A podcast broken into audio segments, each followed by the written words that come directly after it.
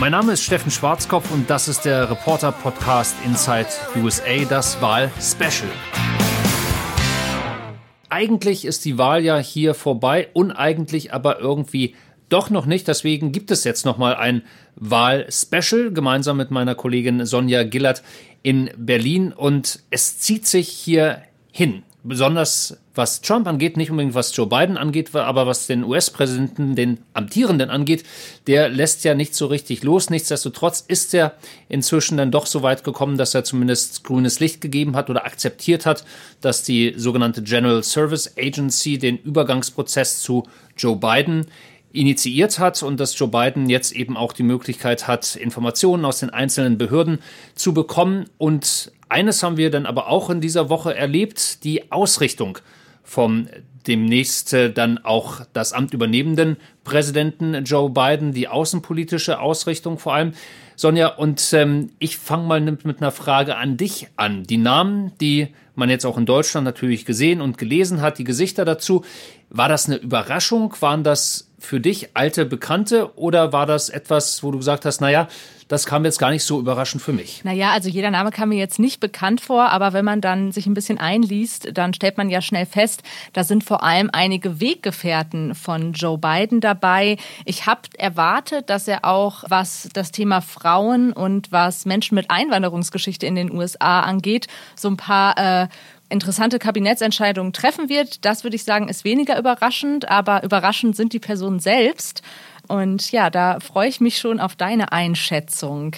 Mir kommt es ja ehrlich gesagt Jahre her vor, seit wir zuletzt gesprochen haben. Das war der Samstag, äh, an dem dann zumindest deutscher Zeit abends klar wurde, Joe Biden hat gewonnen. Wie ist für dich die Zeit vergangen seitdem? Hast du da erstmal, konntest du da ausschlafen einige Male oder hast du das Gefühl, nee, es kommen gar keine ruhigen Zeiten mehr? Na, irgendwann werden diese ruhigen Zeiten kommen. Noch sind sie nicht ganz da. Noch ist es tatsächlich so, dass wir sowohl nachts unserer Zeit als auch tagsüber unserer Zeit ähm, live schalten, immer direkt vom Weißen Haus, weil man ja nie weiß, was kommt da aus dem Weißen Haus. Kommt jetzt doch so eine Art Concession-Speech? Ähm, welchen Schritt geht Donald Trump als nächstes? Was sind die juristischen Möglichkeiten? Es ist nicht so, dass wir wirklich stündlich jetzt hier Breaking News hätten, aber doch immer wieder kleinere Bomben, die da platzen und insofern sind wir da immer noch ziemlich ähm, busy. Ich bin mir nicht sicher, wie lange sich das noch hinzieht. Vielleicht Stichtag 8. Dezember, wenn ja hier in Washington dem Kongress die Wahlmänner gemeldet werden müssen. Vielleicht wird es dann ein bisschen ruhiger, aber dann geht schon wieder es in Vorbereitung, Inauguration, 20. Januar. Also ich glaube, bis 20. Januar und die Woche da, äh, danach, da werden wir, glaube ich, noch ganz gut hier im Geschäft sein. Ich vermute mal, anschließend wird man uns dann auch nicht ganz vergessen. Ja, und wo du von Breaking News sprichst, eine Breaking News der letzten Tage war ja, dass Joe Biden sein Kabinett vorgestellt entwickelt hat. Und da würde ich ganz gern einmal mit dir noch reinhören. Kollektiv haben wir hier Menschen versammelt, die in der jüngsten Vergangenheit einige der größten sicherheitspolitischen und diplomatischen Erfolge errungen haben. In der Zusammenarbeit mit unseren Partnern. So wird Amerika sicher gemacht. Joe Biden hat auch gesagt, wir kommen nicht voran, wenn wir weiter mit den alten Gewohnheiten weitermachen. Ähm, dennoch, ich habe es gerade schon angesprochen, gibt es ja einige alte Bekannte und Wegbegleiter Bidens. Gab es denn da eine sehr überraschende Personalie für dich, Steffen? Also überraschend fand ich, äh, glaube ich, die Besetzung des Heimatschutzministeriums. Alejandro Mayorkas, der ist nun auch schon seit vielen Jahren hier in Washington dabei und der ist natürlich auch im Heimatschutzministerium kein Unbekannter. Aber die Tatsache, dass das Heimatschutzministerium ja eine, eine politische Einrichtung war in den letzten Jahren und äh, vor allem wirklich äh, eine Schutzbehörde, eine Wir machen die Grenzen dicht Behörde. Jetzt haben wir da das erste Mal einen Latino, der auch schon extrem deutlich gesagt hat, wie er seinen Job versteht. Er hat nämlich gesagt, ähm, ich bin dafür da und ich sehe meine Aufgabe darin, all denjenigen Menschen, die Zuflucht suchen in unserem Land, die Hilfe brauchen, die politisch verfolgt sind, dass die hier eine neue Heimat bekommen. Das ist eine ganz, ein ganz anderer Angang als äh, bisher. Bisher war es ja, wir machen die Schotten dicht und werfen Leute raus. Jetzt ist es ähm, nicht unbedingt auf einer Abende, würde ich mal sagen, aber doch ein ganz anderer Angang. Insofern finde ich das schon äh, durchaus ähm, bemerkenswert. Ähm, ansonsten gibt es natürlich hier einige Namen, die, wie du richtig gesagt hast, schon in Washington den einen oder anderen Tag, Jahr, Jahrzehnt verbracht haben. Diese Benennung, die finde ich nicht so überraschend wie die von Alejandro Mayorkas. Was ich ja ganz interessant finde, ist, dass Biden ja auch gesagt hat, dass er ähm, mit der Wahl für die Posten des Kabinetts die amerikanische Gesellschaft abbilden will, aber ebenso auch das gesamte Spektrum, politische Spektrum der Demokratischen Partei. Und da frage ich mich, wo sind denn da aus deiner Sicht die Extreme, die er auch natürlich ähm, irgendwie mit aufgreifen muss? Das sind ja auch seine Wähler. Sehr guter Punkt. Wenn man sich so die Liste anschaut, da sehe ich noch nichts so am linkeren äh, Rand der Demokratischen Partei, um ganz ehrlich zu sein. Also das Bernie Sanders Lager quasi. Genau, das Bernie Sanders, äh, Elizabeth Warren äh, Lager. Mhm. Ähm, wir haben ja jetzt erstmal in dieser Woche gehört, was ähm, außenpolitisch und äh, sicherheitspolitisch besetzt werden soll an Posten. Nächste Woche kommt dann die Wirtschaft dazu. Da wird wie wir dann jetzt schon auch gehört haben, äh, Janet Yellen wahrscheinlich die Finanzministerin, also die ehemalige äh, Fedbank-Chefin da hatte eigentlich Elizabeth Warren drauf spekuliert und sich Hoffnungen gemacht und äh, das auch ziemlich mhm. deutlich artikuliert, dass sie da Lust und äh, Zeit für hätte. Ähm, sie ist es nicht geworden. Also das war, glaube ich, so ein kleiner äh, Tiefschlag für die Linke in der Partei. Und dann müssen wir mal gucken, was tatsächlich aus Bernie Sanders äh, wird. Äh, der hat ja auch mehr als deutlich gesagt, Arbeitsminister, ja, ja klar, bin ich dabei. Ähm, ob der denn da mit reingeholt wird, ich kann es mir vorstellen, um ehrlich zu sein um, wie du gerade richtig gesagt hast, Sonja, eben auch die Linke äh, mit ins äh, Boot zu holen, die ähm, äh, jetzt nicht Extremisten in der Partei, aber um da ein bisschen Ruhe reinzukriegen, weil das, was wir jetzt hier haben, das ist äh, Establishment, ne? das ist Washington seit Jahren, seit Jahrzehnten, das sind äh, genau die Leute, die vor allem auch die Republikaner mehr oder minder äh, hassen. Ähm, also insofern muss der ähm, äh, demokratische Präsidentschaftskandidat, wollte ich jetzt sagen, also der designierte Präsident Joe Biden, da glaube ich einen Schritt auf die zugehen, äh, um da wirklich auch Frieden in der eigenen Partei zu schaffen. Gibt es denn da schon Kritik jetzt in den letzten Tagen? Werden da Stimmen laut? Oh ja, absolut. Ähm, weil wenn man äh, wieder, wenn man sich diese Liste äh, anschaut, dann ähm, kommen Washington-Insidern diese Namen extrem bekannt vor aus einem Grund weil all diejenigen, die wir jetzt haben hier, Anthony Blinken oder nehmen wir mhm. Linda Thomas Greenfield oder Jake Sullivan ähm, oder auch John Kerry natürlich als ähm, Klimaschutzbeauftragten, ähm, das sind alles Obama-Getreue. Das ist, das mhm. ist äh, quasi die Wiedergeburt der Obama-Regierung, wenn man es äh, drastisch formulieren will. Und es gibt ähm, sozusagen beiden intern gibt es da durchaus ähm, ja, Kritik ist fast zu wenig formuliert, extreme Unzufriedenheit. Also äh, aus dem Team Biden, da hört man jetzt die Stimmen, der Moment mal, wir sind seit anderthalb Jahren, seit zwei Jahren, stärken wir Joe Biden hier den Rücken. Obama hat erst sehr, sehr spät sein Endorsement erklärt, seine Unterstützung und das ganze Obama-Team auch. Und jetzt plötzlich ziehen die hier alle an uns vorbei. Jetzt sind plötzlich all diejenigen wieder da, die wir damals gesehen haben. Was ist denn mit uns? Also diese Unzufriedenheit gibt es auf der einen Seite. Auf der anderen Seite sind da natürlich die Millionen und Abermillionen von Trump-Unterstützern, die sagen, haha, da haben wir wieder den Sumpf, da haben wir die gleichen Typen, die seit 10, äh, seit 20 Jahren in Washington sind, ihre Ämter haben, das sind Karrierediplomaten, Karrierepolitiker und genau das wollten wir eigentlich nicht. Also insofern, ähm, ähm, auf den ersten Blick klingt das wie, oh, ist ja super, was wir da an Erfahrung haben. Auf den zweiten Blick, glaube ich, hat doch der eine oder andere Amerikaner durchaus Bauchschmerzen mit dem Team, das Joe Biden da bislang zumindest zusammengestellt hat. Also da gibt es echt noch was zu tun, auch wenn es darum geht, was Joe Biden ja immer versprochen hat, dass er Amerika wieder einen will und das Volk zusammenstehen soll. Aus deutscher Sicht hat man natürlich jetzt besonders geschaut auf die außenpolitischen Posten, die vergeben wurden. Du hast gerade schon Anthony Blinken angesprochen. Dessen Karriere geht ja sogar bis in die äh, Clinton-Administration zurück. Gleichzeitig ähm, ist er auch einer der Hoffnungsträger für das transatlantische Bündnis aus deutscher Sicht. Er ist ja in Paris aufgewachsen, hat viel Erfahrung, kennt Europa, was ja auch äh, aus unserer Sicht ein Vorteil ist. Jetzt hat die Körber Stiftung eine Studie veröffentlicht, eine Umfrage, ähm, die zeigt, dass sich viele Befragte, 78 Prozent, ähm, sagen, die Beziehung unter Trump hat sich verschlechtert und man erhofft sich, dass es eine Normalisierung unter beiden gibt. Wie realistisch ist das denn? Wir hatten ja schon mal in einem Podcast drüber gesprochen. Was glaubst du denn, was da drin ist ähm, für Europa? Ich glaube eine ganze Menge. Also das äh, betrifft zum einen Anthony Blinken und äh, da komme ich gleich auf ein deutsches Thema zu sprechen. Der hat sich nämlich ziemlich deutlich äh, und äh, nicht nur deutlich, sondern deutlichst gegen den geplanten Truppenabzug der US-Soldaten aus Deutschland äh, ausgesprochen. Ähm, das ist ja von der Trump-Regierung beschlossen worden. 12.000 Soldaten sollen abgezogen werden.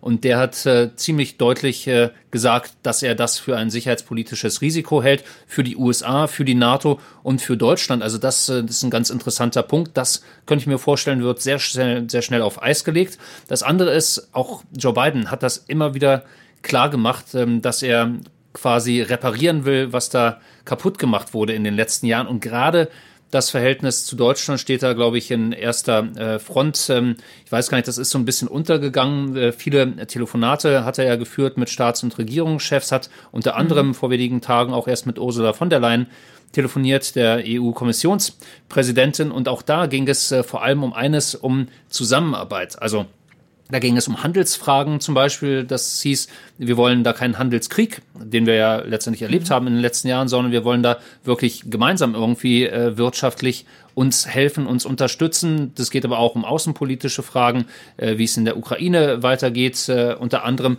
Ähm, all das wurde da auch besprochen und ich glaube, das dürfte man in Deutschland, in Berlin doch äh, mit großer Freude aufnehmen unterm Strich, klar, mhm. das hatte ich auch in unseren letzten Gesprächen immer wieder gesagt, geht es auch ähm, Joe Biden drum, America First und äh, natürlich geht es um amerikanische Interessen. Dafür ist er eben amerikanischer Präsident und nicht Weltpräsident oder sonst irgendwie was.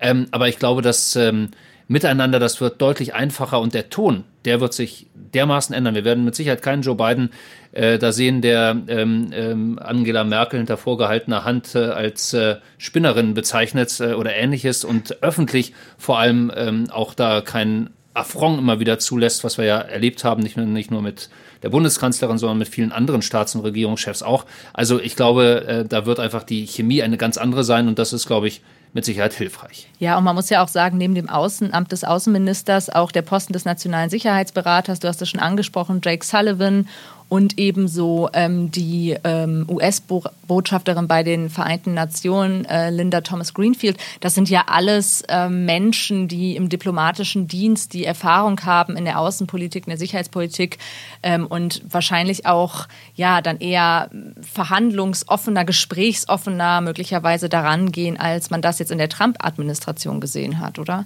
Ich meine, dafür stand ja auch Obamas Außenpolitik, ob man das jetzt nun positiv oder negativ bewertet. Ja, denke ich auch. Also das schätze ich ähnlich ein. Ein Mann, den man, glaube ich, nicht unterschätzen darf in diesem Kabinett, das wird John Kerry sein, der ja auch Außenminister war. Der hat mhm. jetzt so ein bisschen verschwurbelten Titel ähm, Klimaschutz Sondergesandter. Sondergesandter, das klingt immer so ein bisschen wie ähm, der Mann mit den netten Worten und der zu allen der nett ist, ein bisschen durch die Gegend reist. genau, äh, aber ich, ich glaube, das wird eine mächtige Figur und das äh, zeigt vor allem eines, dass ähm, Joe Biden das Versprechen wirklich ernst nimmt, nimmt äh, für den Klimaschutz etwas äh, zu tun. Und äh, John Kerry hat ein gewaltiges Budget mit über zwei Billionen Dollar ähm, das er quasi an den Mann bringen soll. Also das ist eine, eine wichtige Position und John Kerry ist eben auch derjenige, der ähm, für internationale Zusammenarbeit ähm, steht. Ähm, und mhm. natürlich, Klimapolitik ist was Globales.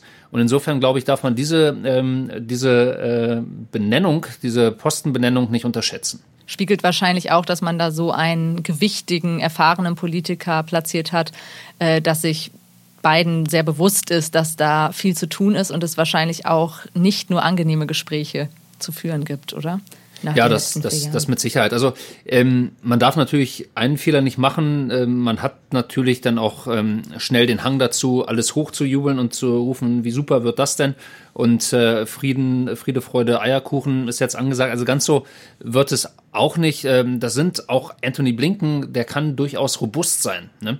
Ähm, also wenn man da auch so ein bisschen in, in seine Vita zurückschaut, das ist durchaus ein, ein Falke. Ne? Der, der hat mhm. die Libyen, den, die Libyen-Intervention unterstützt. Der war derjenige, der Joe Biden damals äh, dazu gebracht hat, als Senator für den Irakkrieg äh, zu stimmen. Also der ist einer, der auch durchaus robuste Mittel äh, als den richtigen Weg ansieht, militärische Mittel, wenn es äh, um die Durchsetzung amerikanischer Interessen äh, geht. Also da darf man sich jetzt auch nichts vormachen, dass das jetzt hier nur noch eine ein netter Familienkreis ist und alle haben sich lieb. Also mhm. ganz so einfach wird es dann doch nicht. Ich fand ja noch ganz spannend ähm, bei der Personalie Jake Sullivan, der hat ja auch oder soll ja auch eine wichtige Rolle bei den Verhandlungen zum Atomabkommen mit dem Iran gespielt haben. Was würdest du denn sagen, wird da jetzt ganz, ganz schnell wieder verhandelt? Ich meine, im Iran erhofft man sich ja auch so einiges äh, nach der Wahl. Genau, also aus, aus dem Iran kam überraschend schnell, was heißt überraschend, äh, so überraschend war das gar nicht, der Glückwunsch an äh, Joe Biden, natürlich, weil man mhm. da auf zunächst mal bessere Beziehungen hofft und dann eben auch auf ein äh, Aufleben des äh, Iran-Atomdeals.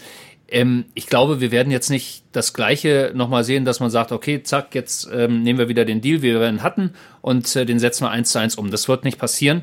Ähm, und das mhm. hat Joe Biden auch schon durchblicken lassen, äh, dass er natürlich da an einem Abkommen interessiert ist, aber zu neuen Konditionen. Und äh, wie sehr diese Konditionen vom Iran dann auch als akzeptabel angesehen werden, ähm, was äh, Inspizierung auch äh, dort natürlich von Nuklearanlagen etc. angeht, Auflagen, die die USA da haben wollen. Ich glaube, da wird man schon die Daumenschrauben ordentlich anziehen, aber die Tür steht offen und äh, das ist aus der Sicht von Teheran und mit Sicherheit dann auch aus der Sicht äh, der Partner in diesem Atomdeal auf jeden Fall erstmal ein gutes Zeichen. Auf jeden Fall hat er Leute an den Stellen sitzen, die die Kontakte aufnehmen können, weil sie schon Kontakte gepflegt haben. Das schadet ja sicher auch nicht. Was ich mich jetzt noch frage, ähm, ich meine, wir reden die ganze Zeit, oder nicht wir, sondern Joe Biden redet die ganze Zeit davon, ähm, dass er sich stark machen wird im Kampf gegen äh, Covid-19, gegen die Pandemie. Gibt es denn da Signale, wer da zuständig sein wird? Wird es da auch einen Sonderbeauftragten geben?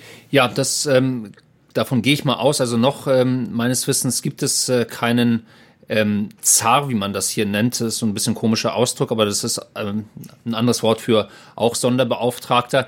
Ähm, das Gute ist ja, dass, ähm, oder das Hilfreiche für Joe Biden ist, dass ähm, äh, der jetzige Gesundheitsminister schon gesagt hat, wir sind äh, absolut offen, wir kooperieren äh, komplett. Wir geben unsere Informationen weiter. Wir arbeiten mit äh, dem Team Joe Biden zusammen, damit wir sicherstellen können, dass Impfmittel, wenn es dann zur Verfügung steht, und das soll ja hier ab dem 11., 12. Dezember in den USA bereits der Fall sein und wir sprechen davon Millionen Dosen, die im Dezember allein schon verimpft werden sollen. Also da will man sehr, sehr schnell aufgestellt sein. Das ist eine Mammutaufgabe. Und auch da darf man sich da nichts vormachen, dass ähm, Joe Biden jetzt äh, irgendwie ins Amt kommt und plötzlich der Heilbringer ist und äh, Covid, was ist Covid, das wird nicht passieren. Ne? Also das wird ähm, genauso wie euch in Deutschland, wird das uns hier in den USA noch lange Zeit äh, beschäftigen und hinzu kommt eben, dass da auch die Bundesstaaten sind und die Bundesstaaten ähm, ihre eigenen Richtlinien haben.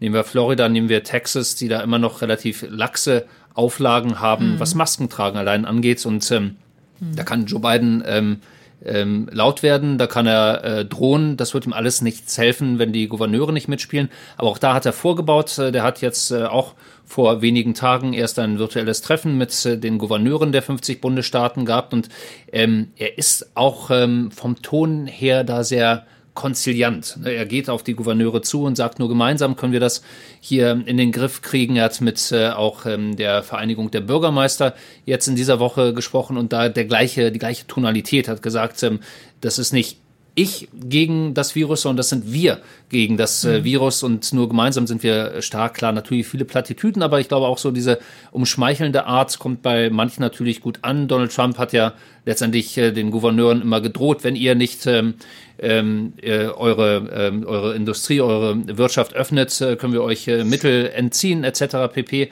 Und da hat Joe Biden einen anderen Angang. Mal gucken, ähm, wie fruchtbar das ist, gerade auch bei vielen republikanischen Gouverneuren, die ja immer noch fest an der Seite des scheidenden Präsidenten stehen. Jetzt muss ich doch noch auf einen Punkt kommen, Steffen. Es wird ja so oft über Joe Bidens Alter geredet, auch wenn Trump ja jetzt gar nicht so viel jünger ist. Was aber schon auffällt, so richtig ich meine, richtig jung klingt jetzt so, als würde ich von 20-Jährigen reden, aber so jüngere Minister, die gerade erst so 50 sind oder so oder vielleicht Mitte 40, da gibt es ja jetzt bisher nicht so wirklich viele äh, von. Da sticht ja vor allem Jake Sullivan, ich glaube, er ist 43 Jahre alt, heraus. Wie wird das denn in den USA aufgenommen oder ist, wird das gar nicht thematisiert? Also möglicherweise ist das an mir vorbeigegangen, aber da habe ich eigentlich keine Kritik gehört. Auch bei Fox News, äh, der sehr konservative Fernsehsender, die haben sich äh, gefühlt auch damit arrangiert, dass Joe Biden der nächste Präsident ist. Also mhm. thematisch sind die ganz hier von äh, Klagen etc. weggekommen und befassen sich schon mit anderen Themen. Also da habe ich viel Kritik nicht gesehen. Anthony Blinken, 58 Jahre alt, okay, der ist jetzt nicht steinalt, aber auch äh, jetzt nicht gerade ein junger Hüpfer, der ist so mittendrin.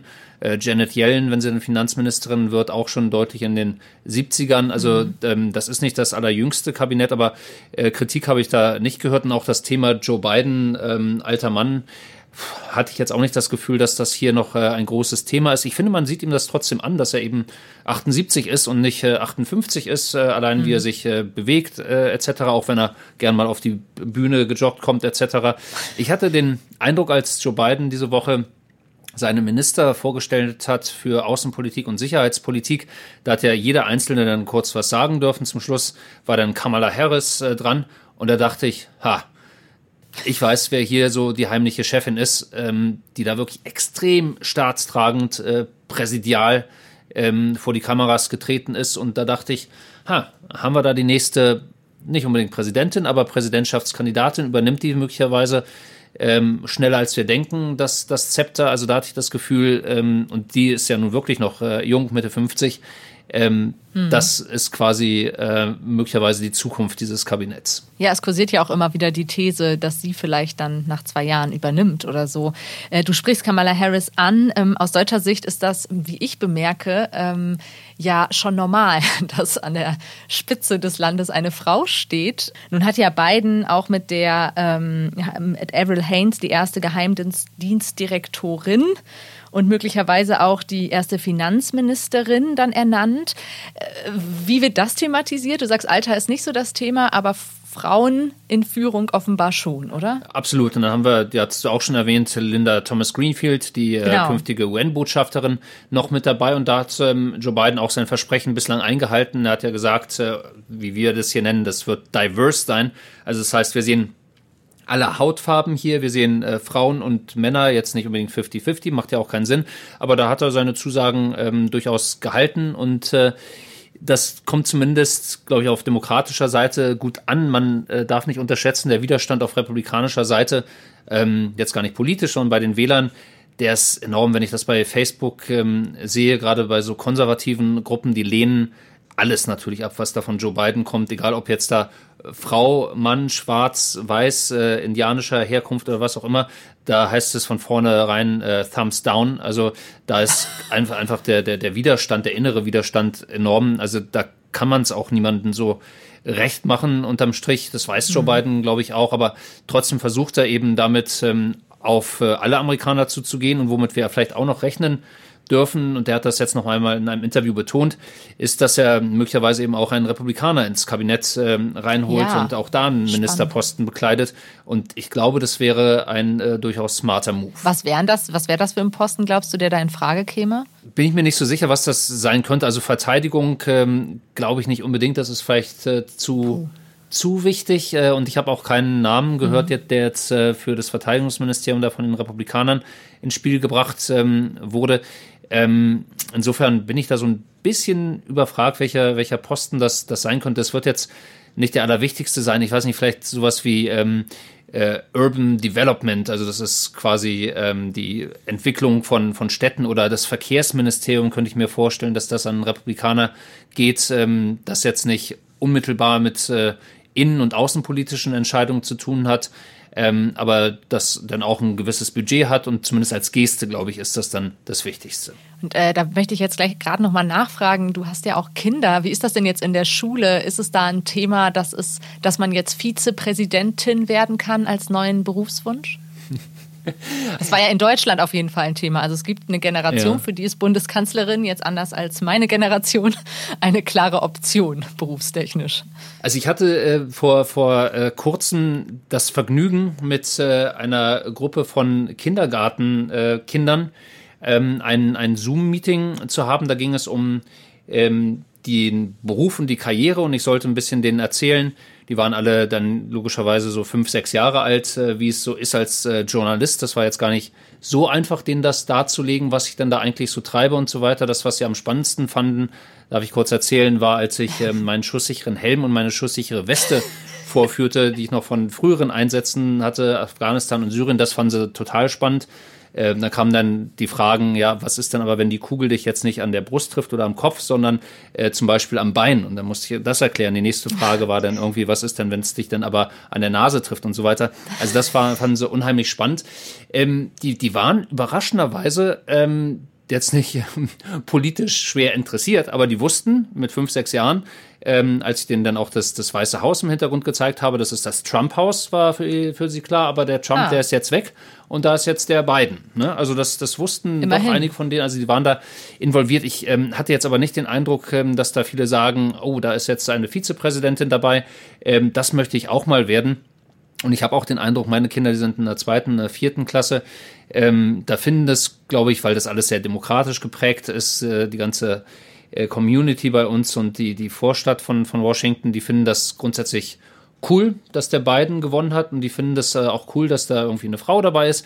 Ähm, aber ich hatte jetzt nicht so den Eindruck, dass da äh, in den Klassen Jubel ausgebrochen ist und gesagt so, das ist jetzt hier aber ein historischer Schritt und in zehn Jahren äh, sitzen wir da auch oder sowas. Dafür bräuchte es dann doch eine Präsidentin, befürchte ich. Ähm, letzte Frage. Wir haben sonst am Ende immer über mögliche Wahlergebnisse beziehungsweise über die Umfragen gesprochen. Jetzt ist ja ein heißes Thema ein Trump-Comeback. Wie stehst du dazu? Jo, gute Frage. Ähm, so ein bisschen schwer zu beantworten. Also einerseits denke ich mir immer, äh, ich habe da so, so ähm, quasi Gefühlsschwankungen, um das mal so zu sagen. Mhm. Einerseits denke ich mir, der Mann ist eben jetzt auch 74, wäre dann 78, wenn er nochmal antreten würde. Und vielleicht ist dann auch irgendwann gut für ihn und äh, er hat es ja nun wirklich nicht nötig. Mhm. Dann allerdings muss man sagen, Trump ist eben Trump und verlieren, das ist nicht Teil seines Repertoires und eine Niederlage auf sich sitzen lassen, auch nicht ähm, Teil seines Repertoires. Und ich kann mir vorstellen, dass er durchaus Interesse hat, äh, da nochmal anzutreten. Also es wird ja auch ähm, ähm, zumindest gemunkelt, Ivanka Trump oder Donald Trump Jr. könnten ja. da Interesse haben, aber ähm, Donald Trump, der hat äh, eben die, die Wählerschaft und der hat äh, die Macht über Millionen von Amerikanern. Ich glaube, was wir auf jeden Fall erleben werden, ist so eine Nebenregierung, äh, ein Donald Trump, der ständig äh, präsent sein äh, wird, ob er dann nun einen eigenen Fernsehkanal hat oder nicht, aber der nicht einfach äh, abtaucht, sondern der äh, sich da etabliert als Oppositionschef und der sich dann genau überlegt, hm, vielleicht kann ich da nochmal antreten, wer wäre mein potenzieller Gegner. Ähm, also es ist, wie du merkst, schwer zu sagen. Ähm, ich könnte mir vorstellen, dass er es nochmal macht, weil der auch äh, jetzt mit 74, der ist extrem fit, wie ich finde. Mhm. Und äh, mit 78 wird er wahrscheinlich auch noch fit genug sein, um das zu machen. Ich darf noch eins kurz erwähnen. Ich habe letztens von Donald Trump geträumt. Und das war so ein bisschen Fingerzeit, glaube ich, für, für die nächsten äh, Monate, dann auch unter Joe Biden. Ich war nämlich im Oval Office und Donald Trump hat da ganz viele Sachen unterschrieben und unterschrieben, unterschrieben. Irgendwann waren alle schon raus aus dem Oval Office. Ich war noch da, habe irgendwie das Stativ zusammengepackt und äh, Donald Trump sah plötzlich extrem müde aus. Die Augen wurden ganz rot, die Augenlider wurden schwer. Irgendwann hat er sich auf seinen Tisch äh, gelegt äh, und ist auf seinen Armen eingeschlafen. Und da dachte ich, boah, der, der Mann, der hat wirklich geackert die letzten vier Jahre die ganze Zeit unter Dauerstrom. Da habe ich mich dabei erwischt, äh, auch im Nachhinein, als ich wach war, dass er mir irgendwie leid tat. Und vielleicht heißt das, äh, dieses Leid tun, vielleicht heißt das äh, in der Traumdeutung was anderes. Er wird mir fehlen und ich werde ihn vermissen und viele Journalisten werden ihn vermissen, weil es nicht mehr so mhm. verrückt ist und so wild ist, wie die letzten vier Jahre waren. Who knows? Der, der Traum sagt uns auf jeden Fall, äh, du bist ganz nah dran und hm. du warst ganz nah und ganz viel deiner Zeit dran in den letzten Wochen. Deswegen träumst du sogar schon von Donald Trump. Ähm, vielen Dank für deine Antworten. Ich bin gespannt, wie es mit den Ministerbesetzungen, Ministerienbesetzungen weitergeht. Ja, da bin ich auch gespannt. Also es wird uns auf jeden Fall noch die nächsten Wochen auf Trab halten. Ähm, ich werde mich hier wieder melden, alle zwei Wochen mit meinem Inside USA. Und ähm, eigentlich habe ich ja gedacht, Sonja, wir unterhalten uns jetzt gar nicht mehr. Die Wahl ist durch. Es gibt kein Wahlspecial mehr. Wer weiß. Also ich sag äh, mal so, äh, sag niemals nie. Und ähm, wir beide reden wieder miteinander, stellen uns äh, gegenseitig schlaue Fragen, äh, wenn es dann doch wieder besondere Ereignisse geben sollte in den, letzten, in den nächsten Wochen, was ja nicht ganz ausgeschlossen ist. Also insofern bedanke ich mich hier für die ähm, tolle Zusammenarbeit mit dir und ich bin mir ja, sicher, wir, wir hören voneinander. Ne? Ja, so oder ich so. Ich freue mich drauf. Ich hoffe, es passiert Großes und wir können wieder reden. So machen wir es.